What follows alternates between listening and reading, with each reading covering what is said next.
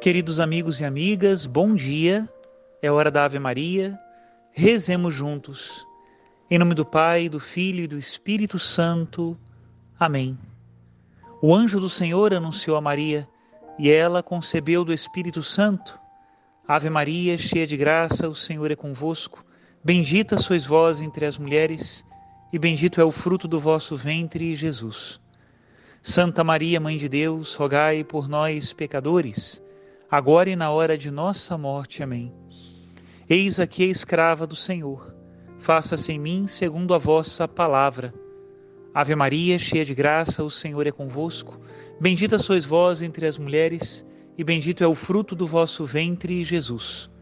Santa Maria, Mãe de Deus, rogai por nós, pecadores, agora e na hora de nossa morte.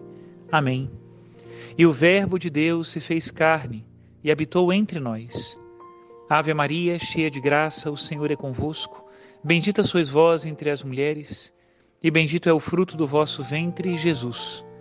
Santa Maria, Mãe de Deus, rogai por nós, pecadores, agora e na hora de nossa morte. Amém. Rogai por nós, ó Santa Mãe de Deus, para que sejamos dignos das promessas de Cristo. Oremos. Infundi, Senhor, em nós a vossa graça, nós o suplicamos para que nós que conhecemos pelo anúncio do anjo a encarnação de Jesus Cristo, vosso Filho e nosso Senhor, cheguemos por sua paixão e morte de cruz à glória da ressurreição da carne, pelo mesmo Cristo nosso Senhor. Amém. Em nome do Pai, do Filho e do Espírito Santo. Amém. Queridos irmãos e irmãs, terminamos o mês de junho e terminamos também é, as meditações desse livro, O Nome de Deus é Misericórdia, o capítulo tem um título provocativo. É uma pergunta: Misericórdia demais? A pergunta é a seguinte: Há alguns anos, numa escola do norte da Itália, um professor de ensino religioso explicou na sua aula a parábola do filho pródigo. Depois pediu aos jovens para escreverem um tema livre, abordando a história que haviam acabado de ouvir. O final escolhido pela grande maioria dos alunos foi este: o pai recebe o filho pródigo, pune-o severamente e o manda viver com os seus servos. Assim, aprenderá a não gastar todas as riquezas da família. O Papa comenta essa afirmação. Essa é uma reação humana, é a reação do filho mais velho, é humana. No entanto, a misericórdia de Deus é divina. Como podemos enfrentar o complexo do filho mais velho da parábola? Ouve-se de vez em quando dizerem, mesmo no seio da igreja, é misericórdia demais. A igreja tem que condenar o pecado. O Papa continua respondendo: A igreja condena o pecado porque deve dizer a verdade. Isto é um pecado. Mas, ao mesmo tempo, abraça o pecador, que se reconhece como tal, o aproxima e fala com ele sobre a misericórdia infinita de Deus. Jesus até perdoou aqueles que o puseram na cruz e o desprezaram. Todos temos de voltar ao Evangelho. Lá vemos que não se fala apenas de acolhida ou de perdão, mas se fala de festa para o filho que retorna. A expressão da misericórdia é a alegria da festa, que encontramos bem expressa no Evangelho de Lucas.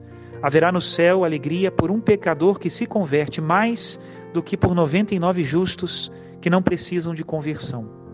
Não diz, e se depois ele cair de novo, voltar para trás, cometer mais pecados, que se vire sozinho. Não. Porque Jesus disse a Pedro que lhe perguntara quantas vezes é preciso perdoar. Disse setenta vezes sete, ou seja, sempre. Ao filho mais velho do Pai misericordioso foi permitido que dissesse a verdade sobre tudo o que aconteceu, mesmo que não entendesse, até porque o outro irmão, quando começou a confessar os seus pecados, não teve tempo para falar. O pai o interrompeu e o abraçou. Exatamente porque existe o pecado no mundo, exatamente porque a nossa natureza humana está ferida pelo pecado original, Deus, que entregou seu Filho por nós, só poderia se revelar como misericórdia. Deus é um Pai zeloso, atento, pronto para acolher qualquer pessoa que dê um passo ou que tenha o desejo de dar um passo na direção da casa. Ele está ali a observar o horizonte, nos aguarda, já está à nossa espera Nenhum pecado humano, por mais grave que seja, pode prevalecer sobre a misericórdia ou limitá-la. Bispo de Vitório Veneto, havia alguns anos, Albino Luciani pregou exercícios espirituais aos sacerdotes e, comentando a parábola do filho pródigo, disse, a propósito do pai: Ele espera sempre e nunca é tarde demais. É assim, é mesmo assim, é pai. Um pai que espera à porta, que nos avista quando estamos ainda longe, se comove e correndo nos abraça com muito afeto e nos beija com ternura. O nosso pecado torna-se então quase uma joia que podemos lhe dar de presente para que tenha a alegria de nos perdoar. E não é uma derrota, mas uma gloriosa vitória deixar Deus vencer. Acompanhando o Senhor, a igreja é chamada a transmitir a sua misericórdia a todos os que se reconhecem pecadores, responsáveis pelo mal praticado, que se sentem necessitados do perdão. A igreja não está no mundo para condenar, mas para permitir o encontro com aquele amor visceral que é a misericórdia de Deus. Para que isso aconteça, tenho repetido muitas vezes, é necessário sair. Sair das igrejas e das paróquias, sair e ir procurar as pessoas lá onde elas vivem, onde sofrem, onde esperam. O hospital de campanha, imagem com a qual gosto de descrever a igreja em saída, tem a característica de estar onde se combate.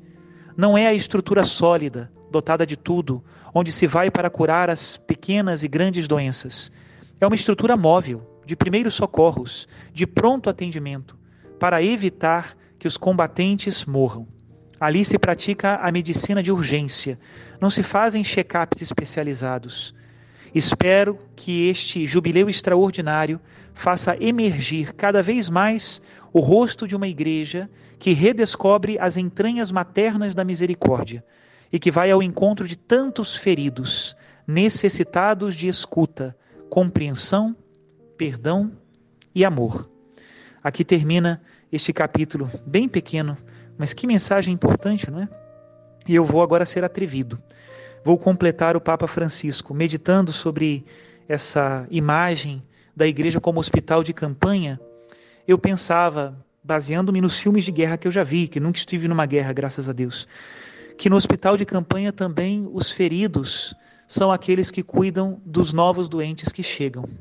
Basta que a pessoa consiga andar e, e tenha um pouco de tino e já está levando um esparadrapo, um remédio, auxiliando as enfermeiras e enfermeiros, auxiliando os médicos e médicas. Eu penso que por isso também a igreja é um hospital de campanha.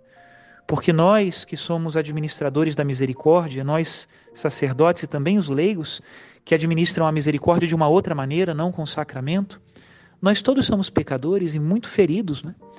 E não é porque nós somos mais perfeitos que nós podemos curar os outros, mas é porque Deus já nos curou, né? E temos um pouquinho de força para andar, para ouvir e para levar algum medicamento. Que as pessoas que cheguem às nossas igrejas e vejam ali o Cristo crucificado, fonte de misericórdia, encontrem também em nós instrumentos de misericórdia. Que Deus abençoe a todos. Em nome do Pai, do Filho e do Espírito Santo. Amém.